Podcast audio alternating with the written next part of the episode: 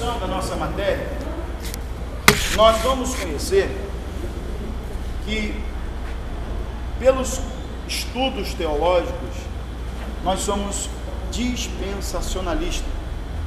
Então, todos os eventos da história é dividido em dispensações.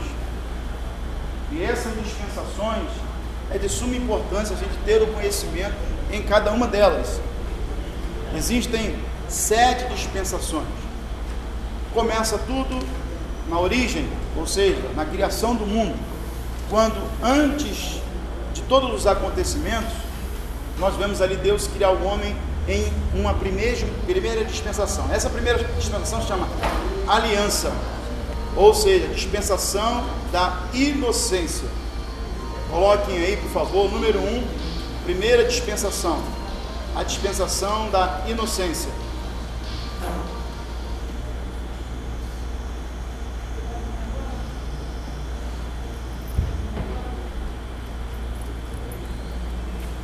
Que eu peço para vocês escreverem, provavelmente deve cair em prova, tá? A dispensação da inocência, anotem aí na frente, ela abrange do Gênesis capítulo 1, 27, até o capítulo 2, 28.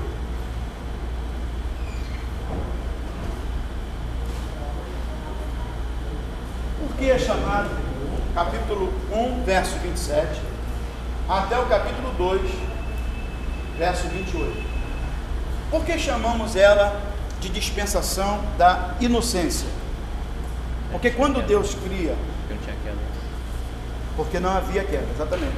Quando Deus cria o homem, o homem não tinha ainda conhecimento do bem, do mal, não tinha ainda nenhum juízo sobre ele, não tinha nenhuma maldade, não sabia o que era nudez, não sabia o que era desejar, no sentido de, de queda, né?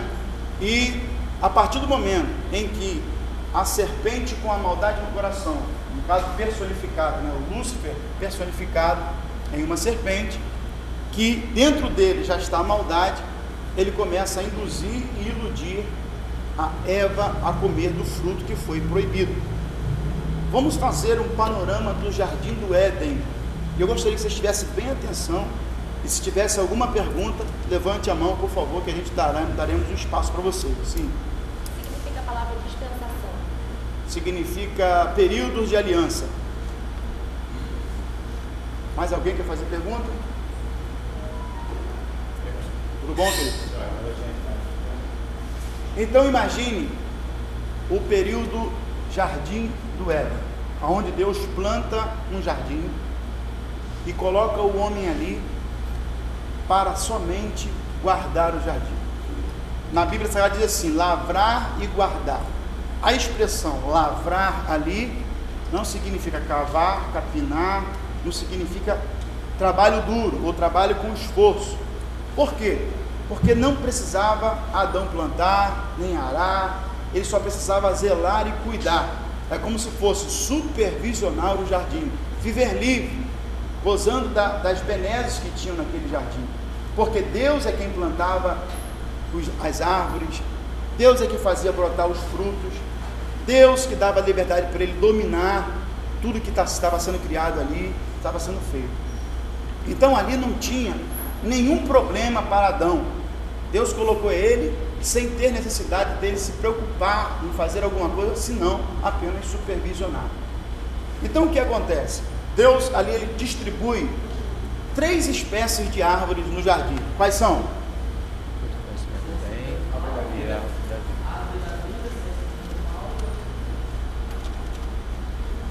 Você veio ano passado. Vamos lá. Falei. Qual foi que eu não ouvi direito? Falei conhecimento do bem do mal e a vida eterna. São três. Dá mais? Três espécies. Muito bem.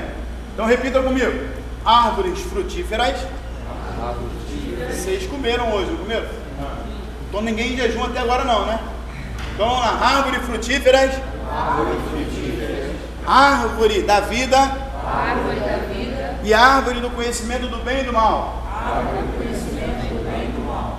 Então, árvore da vida era só uma. Árvore do conhecimento do bem e do mal também é só uma. Mas a árvore frutífera tinha de montão no jardim do Éden. A árvore da, da vida e a árvore do conhecimento foram plantados no meio do jardim, no centro. Isso você vai ver em Gênesis capítulo 1 e Gênesis capítulo 2. Quando, nessa oportunidade que eles estão livres, vivendo, a serpente chega, justamente para trazer uma ilusão. Então, o período da inocência é o período em que Adão e Eva, sendo criados, eles são inocentes, não tem nenhuma maldade. Só que aí a serpente vai iludir, vai seduzir para que eles pudessem aproveitar ou experimentar o fruto que foi proibido por Deus. E aí o que acontece? Essa primeira dispensação ela é quebrada, essa primeira aliança ela é quebrada quando Adão, quando Eva compartilha o fruto com Adão, porque até então Eva não, não tinha percebido que estava nu, nem Adão, não tinha acontecido nada, ela comeu. Quando ela oferece a Adão, diz a Bíblia, abriram-se os olhos. Ou seja, Adão estava com uma responsabilidade de manter a aliança, o pacto com Deus na dispensação da inocência. Mas quando ele prova do fruto, abre os olhos dos dois. E aí os dois percebem que estavam nus. Quebrou-se o pacto. A aliança foi quebrada. E aí acaba a dispensação da inocência. Amém? Amém. Alguma pergunta? Segunda dispensação. Dispensação da consciência, ok? Dispensação da consciência. Ela abrange de Gênesis capítulo 3, do versículo 1 ao 24, que é o período da queda. Gênesis capítulo 3, verso 1 ao 24.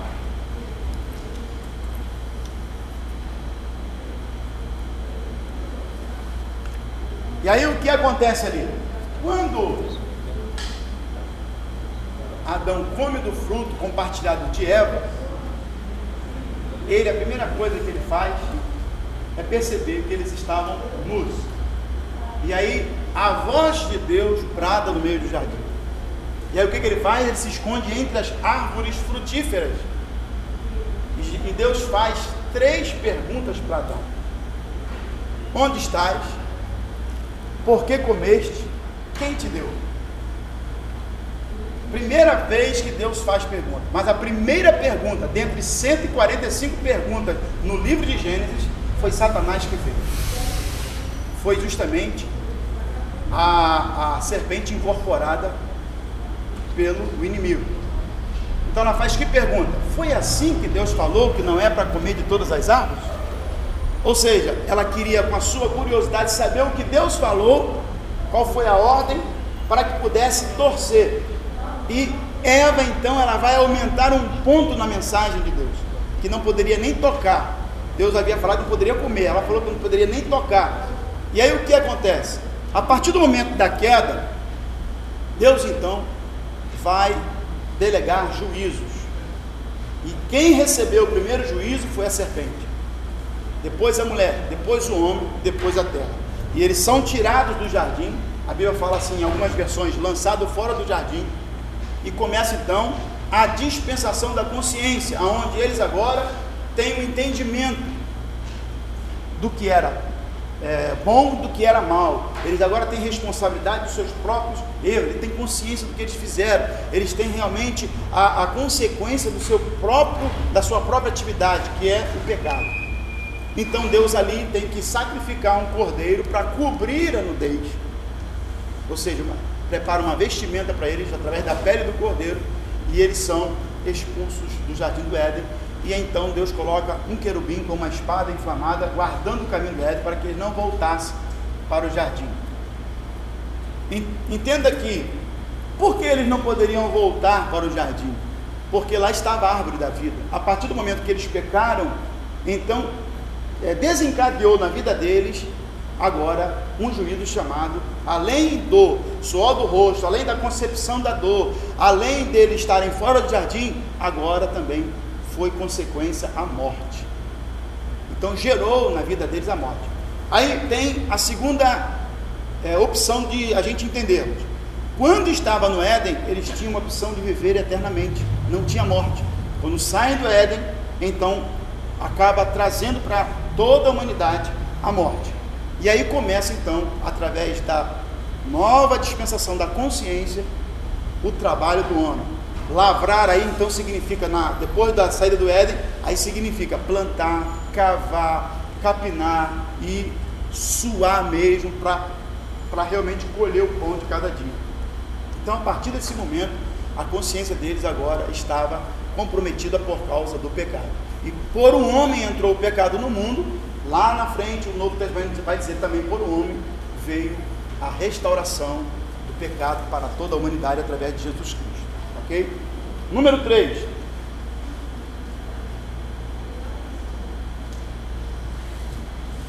A dispensação do governo humano.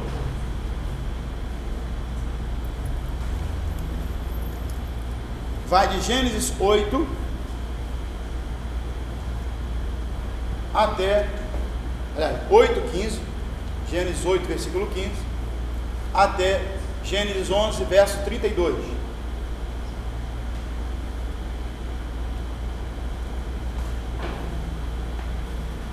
Esse período aí é justamente o período pós-dilúvio. Gênesis 8, 8, 15 até 11, 32.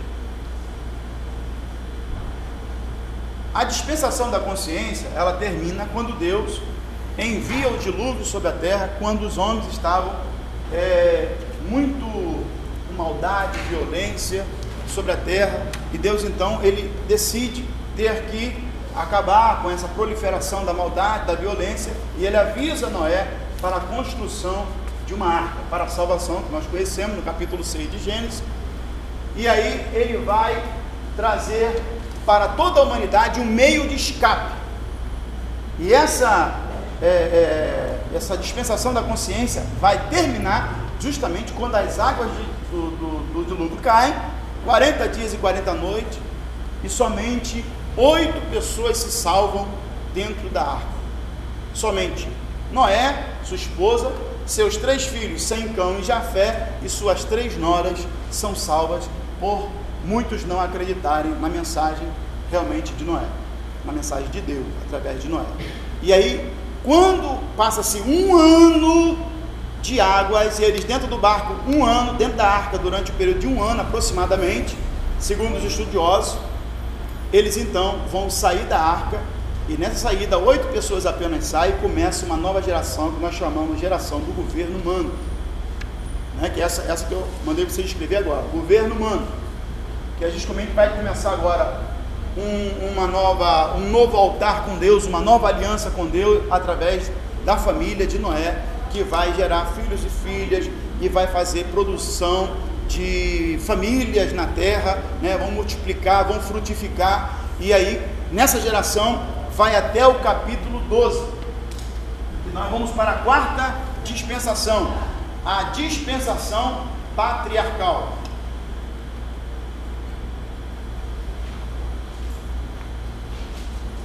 Que vai abranger Gênesis capítulo 12, verso 1. Até Êxodo capítulo 18, verso 27. Gênesis capítulo 12, verso 1. Até Êxodo 18, verso 27. Eu estou dando aqui um panorama das dispensações para vocês. Ainda não entramos na, no panorama 2 do Pentateuco, não entramos no panorama dos livros históricos. Fala, querido. Êxodo 18 e versículo 27. A dispensação patriarcal inicia por Abraão, né, quando o Senhor faz uma nova aliança, um novo pacto com Abraão. E ali ele se torna o pai de todas as nações, uma aliança onde Abraão ele recebe, ele é o amigo de Deus, é um dos vultos mais é, é, focados nas Escrituras, é um dos homens mais é, demonstrada a sua fé, demonstrada a sua lealdade, a sua fidelidade a Deus. É, ele chega até o ponto de obedecer a Deus, no ponto de oferecer o seu próprio filho para ser sacrificado. Para você ver o nível de confiança e o nível de obediência que ele tinha em Deus. Né? Porque mesmo ele sabendo que Deus fosse realmente é, pedir o seu filho, ele também creu que Deus poderia também ressuscitar o seu filho, ao ponto de levar ele sozinho para ser sacrificado. E até o último minuto, o último segundo, Deus brada, na, brada dos céus para falar com ele não fazer isso, ou seja, não sacrificar o seu próprio filho.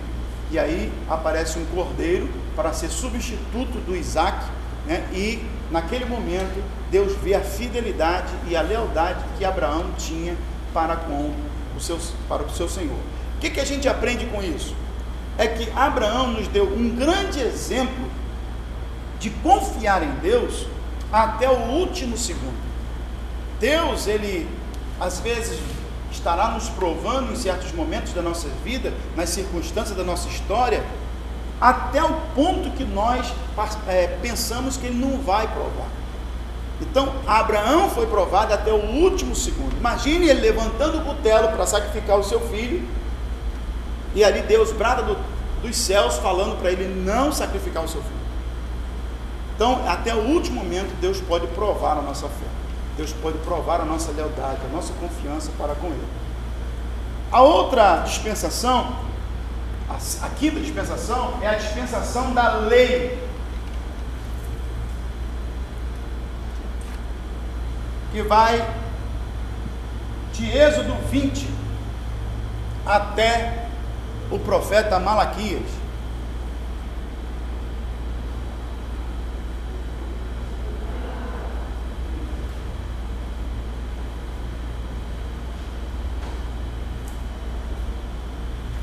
Essa dispensação da lei é uma aliança feita no Monte Sinai, quando Moisés ele é, em fuga, né? ele foge do Egito, devido ser descoberto que ele matou um homem, e ele vai andarilho pelo deserto, chegando lá, chega na terra de Midian, e ali é, o seu sogro Jetro, né, que depois ele casa com uma das filhas de Jetro, convive ali, pastoreia ovelhas, e de repente ele vê uma sarça ardente no monte, ele sobe, lá Deus fala com ele e faz um pacto, uma aliança. Ele vai ter que voltar ao Egito para libertar o seu povo. E ali essa, essa aliança da lei, Deus usa ele para tirar o povo do Egito. Segundo os estudiosos, Moisés tirou aproximadamente 2 milhões e 500 mil pessoas do Egito. E ele traz o povo pelo deserto. E Deus leva ele para andar durante 40 anos no deserto. Por quê? Porque, segundo os historiadores, segundo os teólogos, existia um caminho mais perto para o povo de Israel chegar na cidade de Israel. Saindo do Egito para Israel, levaria 17 dias. Mas, por causa do povo ser de dura cerviz, um povo rebelde, um povo difícil de se lidar, o Senhor não permite que ele chegue rápido. No meio do caminho, ele muda o trajeto para passar pelas provas, para classificar aquele povo.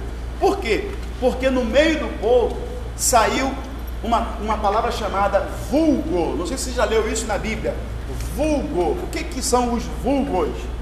São as pessoas que vieram com os israelitas misturadas, ou seja, egípcios que vieram misturados junto com Israel por causa das pragas. Se lembra que Deus mandou quantas pragas?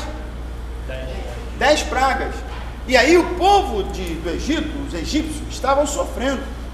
Como eles sabiam que era Deus, o Deus de Israel que estava fazendo isso, algumas pessoas egípcias entraram no meio do povo, saíram como se fosse judeu. Então era um vulgo, né? Esse, sim.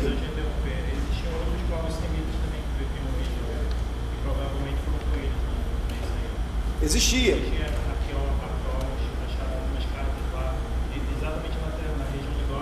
Mas esses vulgos não eram os povos semitas eram os egípcios que se misturaram no meio dos povos. E aí o que aconteceu? Quando Deus começa a provar o povo, porque andar com Deus, viver com Deus, ter uma caminhada com Deus, é uma caminhada de fé. E às vezes, por mais que você tenha condição, que você tenha capacidade, que você tenha realmente é, oportunidade de ser alguém, quando nós andamos com Deus, o que nós temos, o que nós somos, não é nada. Porque uma hora você está bem e outra hora Deus pode te provar com o que você tem. Nós podemos ver aí um grande exemplo na Bíblia, foi Jó. Hã? Jó era o homem mais rico da terra. E Deus permitiu Lúcifer tocar na sua fazenda, nos seus filhos, e Jó provou a sua fidelidade a Deus independente do que ele tinha. Por isso nós não podemos ser apegados naquilo que nós temos. E aí o que acontece? Quando Deus, através de Moisés, tira o povo de Israel do Egito e começa a passar pelo deserto de Sim, de Elim, de Mara, aí começa então as provações. E no meio das provações é que nós vamos ver quem é quem. Quem é fiel a Deus e quem não é. Todo mundo diz que é crente, todo mundo diz que é cristão, todo mundo diz que é da igreja, todo mundo carrega uma Bíblia, mas só conhecemos um verdadeiro cristão é no momento difícil. Vamos voltar alguns anos atrás, no período da igreja primitiva. Claro que nós não estamos vivendo esses dias, mas se isso acontecesse em nossos dias, por exemplo, na igreja primitiva, o povo se acomodou depois que saiu do cativeiro babilônico, do período de Ageu, Zacarias e Malaquias.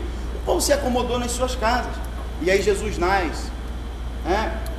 começa a pregar o evangelho do reino, começa a evangelizar, as pessoas são curadas, outros são batizados com o Espírito Santo. Depois que há o batismo, depois que Jesus morre, começa o que? Perseguição contra a igreja. Essa perseguição foi classificação de quem era e quem não era. Porque quando houve a perseguição, o povo então se espalha, eles estavam tudo acomodados, batizados com o Espírito Santo, cheio de poder, cheio da graça, mas eles ficaram acomodados, com medo, preocupados, porque Jesus morreu, o líder deles morreram, né? E aí o que acontece? Quando eles se espalham, começa então a expansão da igreja, começa a pregação, mas aqueles que estão em Jerusalém sofrem perseguição. Como que era a perseguição naquela época? Totalmente diferente da perseguição que algumas pessoas dizem hoje. Por exemplo, às vezes você está numa igreja e fala assim: tem uma irmã me perseguindo, tem um pastor me perseguindo, tem fulano. Não, isso não é perseguição. A perseguição da concepção da igreja primitiva era o seguinte: o camarada pegava uns dois mil cristãos, colocava num penhasco e perguntava: Você quer ainda ficar com Jesus? Você ainda quer seguir Jesus? Ele falava, sim, eu não vou largar Jesus. Então eles empurravam o camarada no penhasco. E mais de duas mil pessoas morreram assim, porque eles não largaram Jesus por nada. Outros fugiram de Jerusalém e foram para as montanhas, montanha de Curã, levaram os rolos dos manuscritos e ficaram lá, não levaram nada das suas casas, ficaram lá sem comer nada, passando frio, passando fome, ficaram dentro das cavernas escondidos, esconderam os manuscritos ali, mas não negavam Jesus, eles preferiam fugir e ficar sem nada, sem comida, ficar longe, mas não negavam Jesus. Outros, os seus olhos foram vazados, outros foram decapitados, outros foram esfolados e outros foram lançados no tonel com óleo quente. Quem é que nunca já soube aqui do livro do Apocalipse aqui? O livro do Apocalipse quem escreveu? João. João. João foi um dos discípulos de Jesus que foi lançado no tonel de óleo quente. Tiraram ele vivo, ele ficou todo esfolado, a sua pele soltando. Depois dele ficar bem, ele ainda não negou a Jesus, botaram ele na ilha de Pátimos. Ele ficou na ilha de Pátimos lá como um desterrado, como um abandonado. Lá ele teve as visões. Quando passou o período das visões do Apocalipse que ele mandou, que ele escreveu aquele livro, ele voltou para Éfeso e continuou sendo cristão na igreja de Éfeso, como membro, como outro qualquer. Então você vai ver a concepção da fidelidade desde Abraão, mas também a fidelidade também no Novo Testamento. voltando ao que eu falei, você vai ver o verdadeiro cristão não é no tempo de bonança, no tempo de fartura, no tempo que está tudo bem. O verdadeiro cristão, ele é visto quando está passando por um momento de prova, por dificuldades, às vezes por desemprego, às vezes por algum tipo de problema que ele esteja passando na sua circunstância. Por quê? Porque ele não vai largar Jesus por causa de qualquer circunstância adversa. Então, o período da lei, o período em que Moisés vai tirar esse povo do Egito, há uma classificação da parte de Deus no deserto. É, sede, fome, é, a sombra, a fartura que eles tinham no Egito, embora eles eram escravos, mas eles eram ali alimentados, eles dormiam, eles descansavam. No deserto, não. Eles tinham que esperar a provisão de Deus, eles dependiam de Deus. Tanto é que quando tinham sede, eles clamavam por água e Deus abria né, as fontes das rochas e dava água para eles. Quando estavam com fome, mandavam as codornizes. Quando estavam com frio, tinha uma coluna de fogo. Quando estavam com calor, tinha uma nuvem sobre eles para proteger debaixo da sua sombra. Falando de quê? Dependência de Deus. Por que é chamado então, pastor, dispensação da lei? Porque depois de classificados, Deus então vai trazer normas, normas morais, normas civis, normas para o povo de Israel, para que possa ser, para que eles pudessem ser identificados como um povo diferente na terra. Então eles iriam agora estar dentro da lei, chamamos do decálogo. E Deus chama Moisés no monte, fica ali 40 dias e 40 noites no monte, recebe as tábuas da lei, mas a em certo momento, Deus tem que parar e mandar Moisés descer, porque o povo, através das suas é, é, incredulidades, acabou seduzindo Arão, irmão de Moisés, a construir um bezerro de ouro para adorar. E ali, em meio àquele bezerro, fizeram um carnaval, uma orgia e tal. E Deus, lá no monte, avisou Moisés: desce, porque o teu povo está se corrompendo. E aí Moisés desce e Moisés não tinha visto nada, não se irou, mas Deus já está virado. Porque os, o coração só sente quando os olhos. Quando Deus falou para Moisés, ó, desce porque o teu povo, Moisés não sentiu nada, só ouviu. Mas quando Moisés chega na beira do monte, que ele vê o bezerro do ouro, pronto, Moisés vira, fica irado. E começa então a chamar os levitas, a tribo, para perto dele, porque aquilo que eles estavam fazendo era uma corrupção. Aqueles que não acreditavam mais que Moisés viesse, que ele voltasse, ou que não tinha mais é, é, liderança, acabaram ficando lá.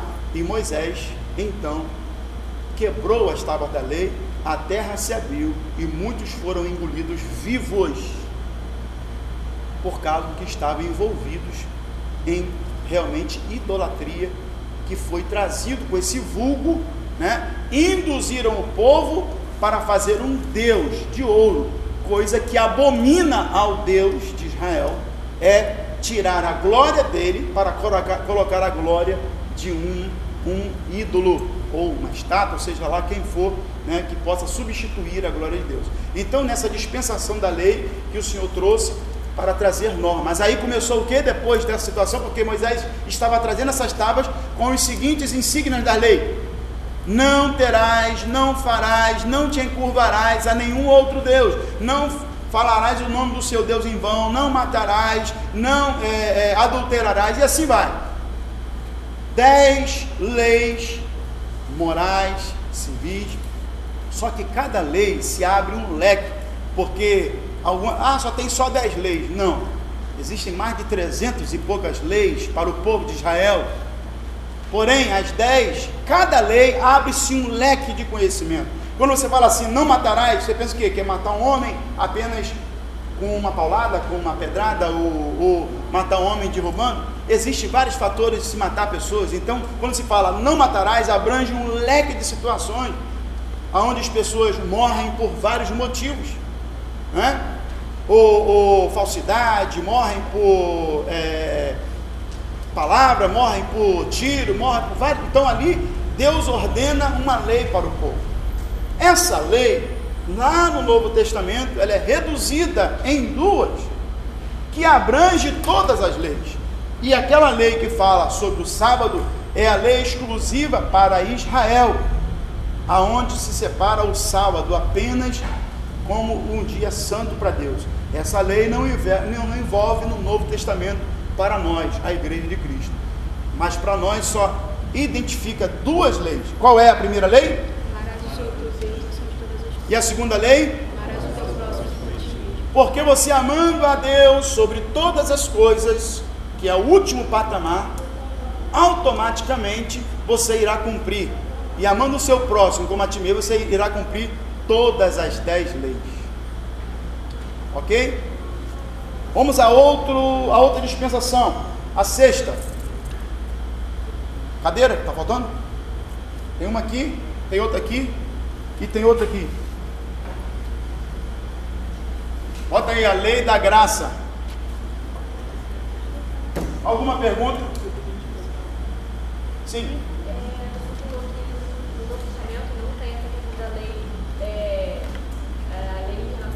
Sábado.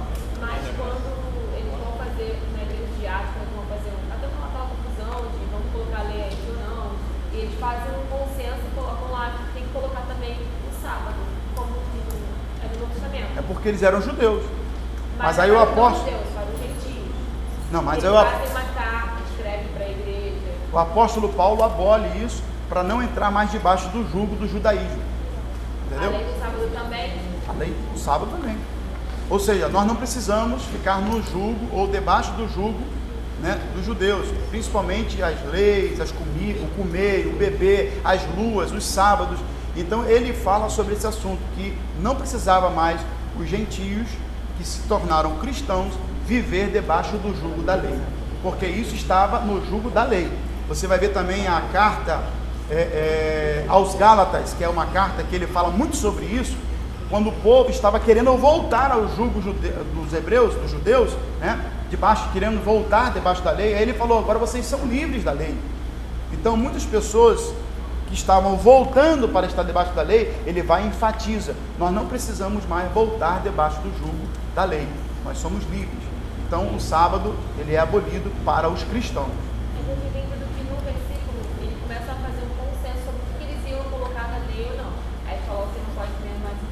Isso. E não pode.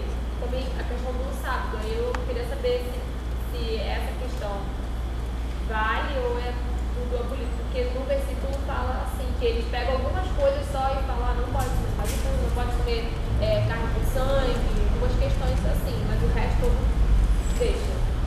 Não. É, eu vou, vou, dar mais uma lida ali para depois trazer na próxima aula. Você me lembra sobre esse assunto para a gente passar para toda a turma todos ficarem com um conhecimento. É porque agora o nosso panorama não vai incluir essa, essa esse aqui vai abranger vários versículos. A gente vai ter que ler vários versículos sobre só sobre o sábado, né? E depois a gente vai voltar na próxima aula sobre esse assunto que você me perguntou. Mais alguém quer fazer alguma pergunta? Vamos então ao período da graça, a dispensação do período da graça. Eu vou falar um pouquinho desse período da graça.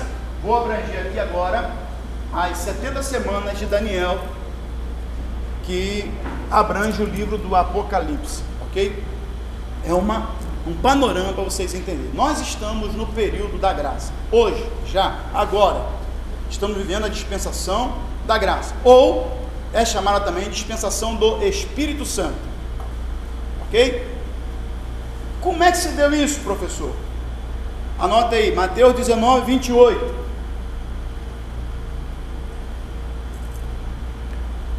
Então, para vocês já começarem a entender o período da graça,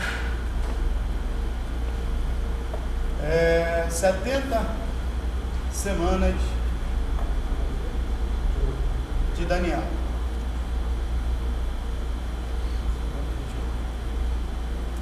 Até o início do nascimento de Jesus já se cumpriram é, sete mais 62 semanas. Abriu-se então um parêntese que é chamado dispensação da graça. E esse parêntese não foi fechado, que só será fechado quando a igreja de Cristo, que é hoje, será arrebatada. E aí o parêntese vai se fechar e iniciar-se-á a última semana de Daniel. E aí vai se cumprir 62 mais 7, 69, com mais uma, 70 semanas. Então, o que, que está faltando para se cumprir a última semana e fechar a dispensação da graça? Arrebatamento da igreja. Então, aonde nós estamos no Apocalipse? Nós estamos na virada do capítulo 3 para o capítulo 4. Quando a página virar, a igreja não mais estará na terra. Ou seja, pode ser a um segundo, a dez minutos, a uma hora, pode ser um dia, um mês, Jesus vai nos arrebatar. Quantos creem nisso? Amém. Então, vai iniciar a última semana de Daniel e vai terminar a dispensação da graça. E vai iniciar então o que, professor? Aí vem a sétima dispensação. Isso tudo são alianças feitas, o período de aliança feita com Deus, ok? A aliança da graça foi feita através da pessoa de Jesus Cristo. A aliança no milênio é quando o Senhor Jesus ele vai descer para reinar mil anos aqui na terra. Então, a última dispensação aí é a dispensação do milênio.